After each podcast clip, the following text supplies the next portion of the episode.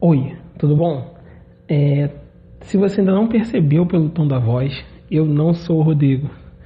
Prazer, meu nome é Carlos e todas as quintas-feiras estaremos aqui conversando. O podcast de quinta-feira ficou na minha responsabilidade. E aí a gente vai seguir um tema. Toda quinta-feira a gente vai falar de um, de um nicho, de um assunto que, que na minha opinião, é, tem muita coisa para falar. A gente vai conversar sobre como a tecnologia em si ela afeta a vida das pessoas. Né? A gente vive um mundo hoje em que as pessoas fazem o contrário. Né? Há 10 anos atrás, as pessoas procuravam o mundo virtual para fugir do mundo real. E hoje elas procuram o mundo real para fugir do virtual. Porque a tecnologia, o mundo virtual tem prejudicado as pessoas. Hoje em si a gente vai falar sobre coragem virtual.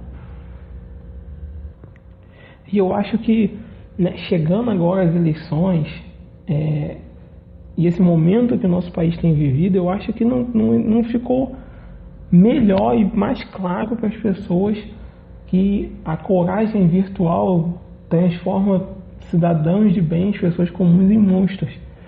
Né?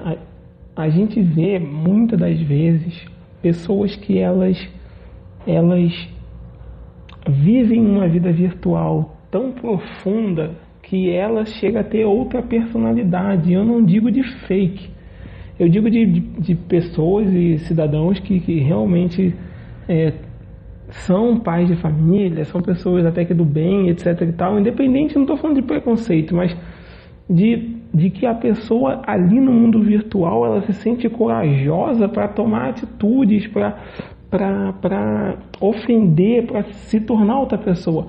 E não falando só a respeito de, de, de agressão ou de preconceito, mas muitas são as pessoas que no mundo virtual ela tem a total coragem e liberdade de conversar com estranhos, interagir com estranhos, de de ela se coloca à disposição de novas amizades, mas ela não fala com ninguém dentro de casa.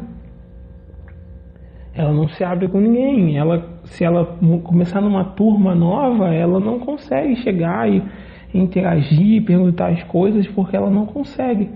Mas no mundo virtual, ela faz tranquilamente. Ela recebe um ADM de uma pessoa desconhecida, ela vai lá e responde, ela conversa, ela interage, ela cria uma amizade. Mas olhando olho no olho dos colegas dela de classe, ela não tem a mesma audácia. A pessoa no mundo virtual, ela, ela tem a, a força de vontade de, de criar uma página, de entrar num, num, num, grupo de, de, de fãs e de ser ativo e de interagir, de dar ideias, mas ela não consegue ser proativa com a vida dela.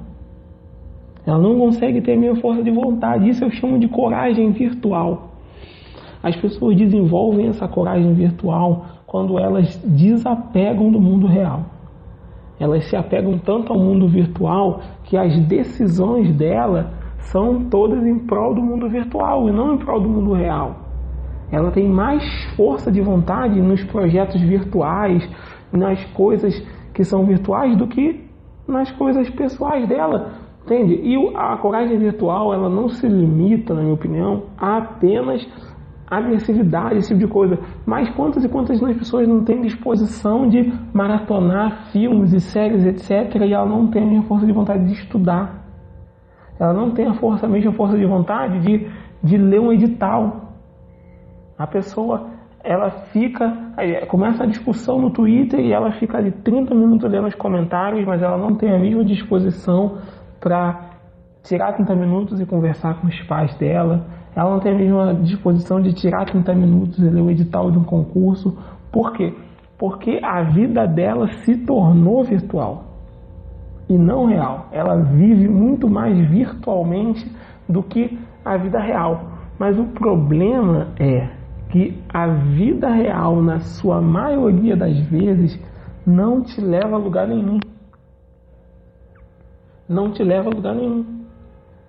Pouquíssimas são as pessoas que, que, que desenvolveram uma vida virtual e com essa vida virtual ela vive. E mesmo assim, essas pessoas elas não abrem mão de viver sua vida real. mas é o que nós temos vindo, visto hoje. As pessoas deixam de fazer as coisas realmente, elas não têm ânimo para fazer as coisas realmente na sua vida real, ela, ela não tem o ânimo para para viver literalmente, para sair de casa, para tomar um sol, para conversar, fazer qualquer coisa, mas ela tem um ânimo virtual, uma coragem virtual, o mundo virtual enche ela de vontade, ela tem o desejo de estar lá todos os dias, ela tem a vontade de viver aquilo ali constantemente. Ali no mundo, mundo virtual, ela não tem timidez, ela conversa, ela interage, ela discute, ela briga, mas ela não tem essa mesma vontade de brigar pessoalmente pelas coisas dela. E eu não estou falando de brigar, de sair na mão, de soco, mas ela não tem essa garra, essa determinação de correr atrás das coisas dela, quanto a determinação que ela tem de ficar discutindo virtualmente. Porque a, o mundo virtual já se tornou a realidade dela. Mas não pode ser assim.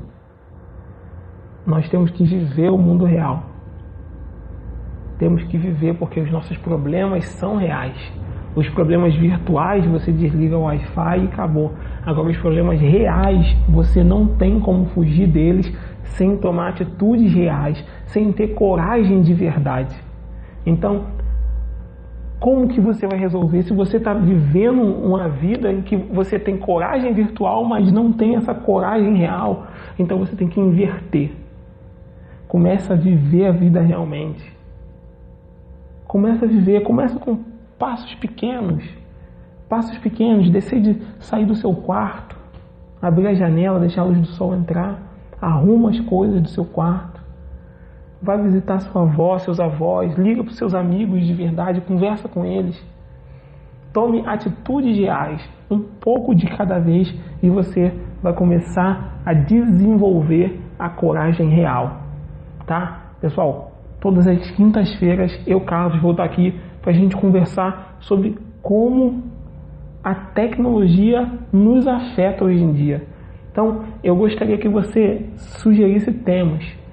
Você eu vou deixar no Instagram aqui embaixo, você pode mandar DM, você pode mandar um e-mail, você pode comentar aqui, você pode comentar na postagem lá no Facebook no Instagram um tema que você gostaria que nós conversássemos, que nós falássemos a respeito dele, tá? O seu feedback é muito importante, é a primeira vez que eu gravo sozinho.